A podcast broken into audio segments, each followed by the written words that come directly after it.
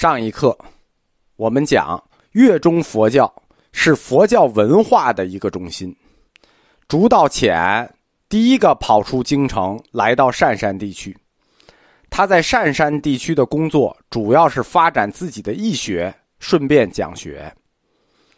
竺道潜融合了玄学和般若学之后，发展出来魏晋南北朝六家七宗中的第二个。本无异宗，异同的异啊，本无异宗。六家七宗中的第一个是知敏度的新无宗，我们讲过了。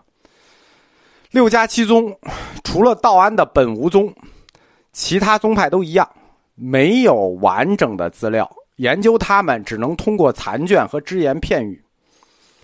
要注意一下，六家七宗里有一个叫本无家，本无家下面有两个宗。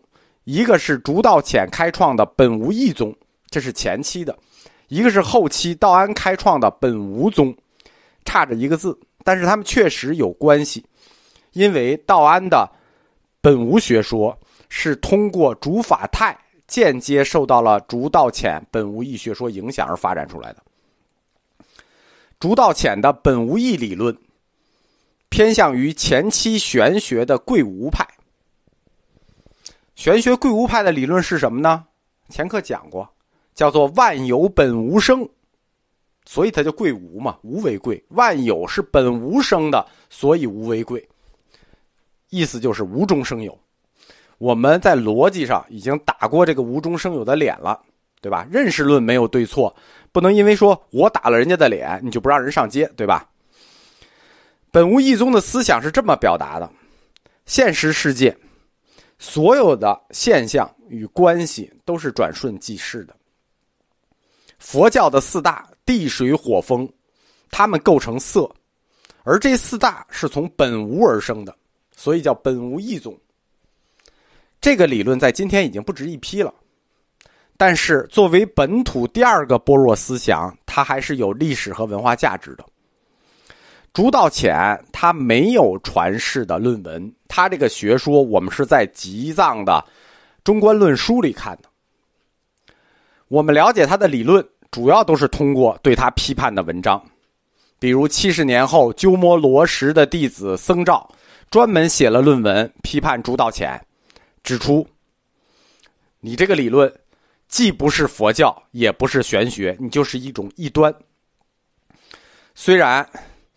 研究他的资料极度匮乏，但是以我们对般若学和玄学的粗浅了解看，觉得僧肇老师说的，嗯，还可以。竺道潜虽然号称一学僧，其实他的用功啊就没有在佛理方面。大师出身于琅琊王氏名门，对吧？王敦的弟弟，出身名门，天下第二权臣的弟弟，他的弟子。大部分也是王氏家族的子弟，或者是王氏家族周围那些世家子弟。大世家子弟带着一堆世家子弟，对吧？世家子弟嘛，阶级出身论，三代穿衣吃饭，人家的日常生活那就是琴棋书画。所以道潜僧团在善山地区的僧团中，以文采风流、高雅著称，研究的东西也高雅。他的弟子团。不仅研究佛教，研究一切世俗的学问，比如文学、艺术、诗歌、绘画、书法、音乐等等等等。道潜僧团他们把佛教当做一种精神追求，这也是中国早期世人佛教的一个特点，只把佛教信仰当做一种精神追求，他并不当做信仰。中国最早的僧人文学家、僧传作家。竺法纪，他就是这个僧团的道潜的弟子。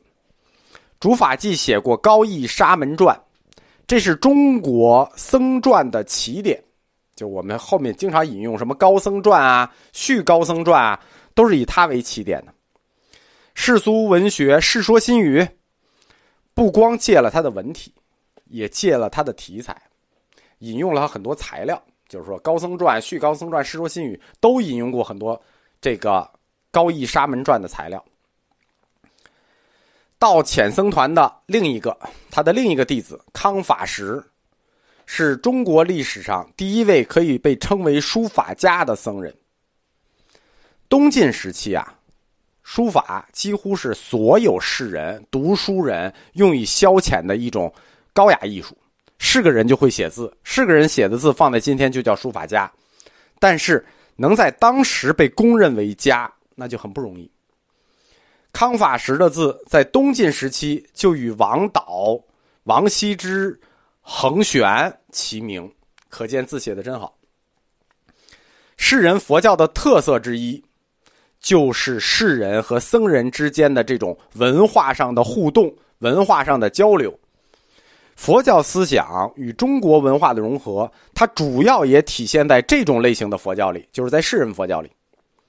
世人书法这种爱好，它肯定就要影响僧人的生活。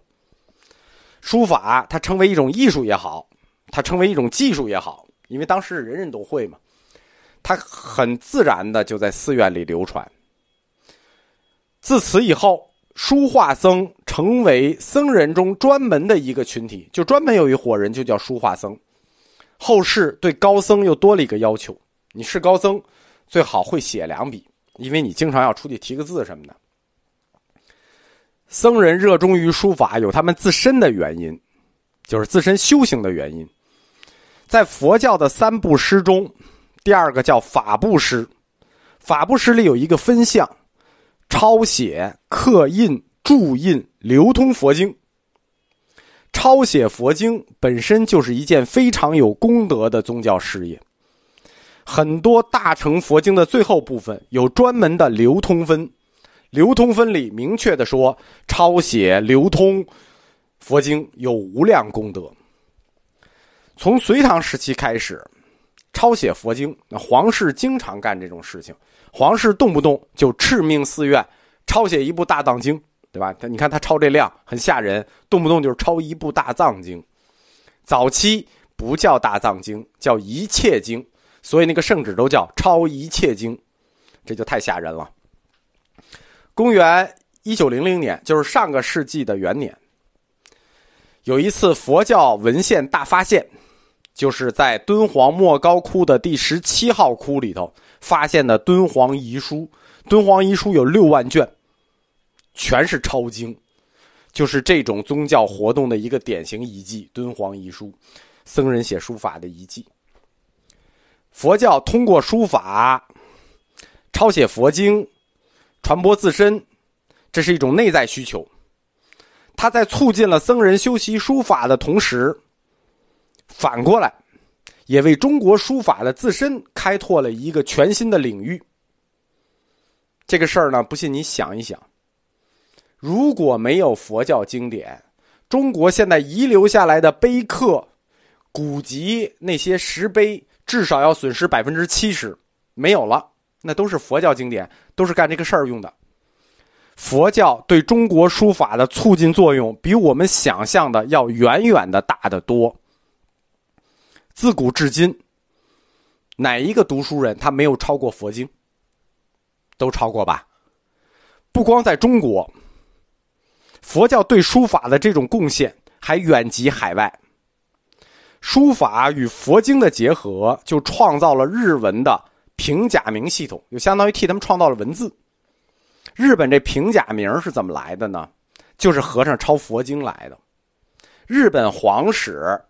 跟唐朝皇室学了一个毛病，就是动不动要抄一切经，动不动就是为了国家某个事儿抄一切经，而且它有固定的日子口，就是哪天哪天我有什么活动，我要祭祀个谁谁谁，给我抄一切经，抄了有用。前面课讲过，注音就是佛教引用字的时候的注音，借用了一套汉语拼音系统。佛教很多用语用汉语拼音，汉语做拼音来来写。日本僧人就在这个基础上进一步简化了，就是说你们用汉语来做拼音，我们就直接用偏旁部首来做拼音。抄一个偏旁部首，我就相当于一个整字在用，反正它是用在佛经里，一看那个部首就知道这个词。由此，佛经与书法的结合，就催生了日文的平假名系统。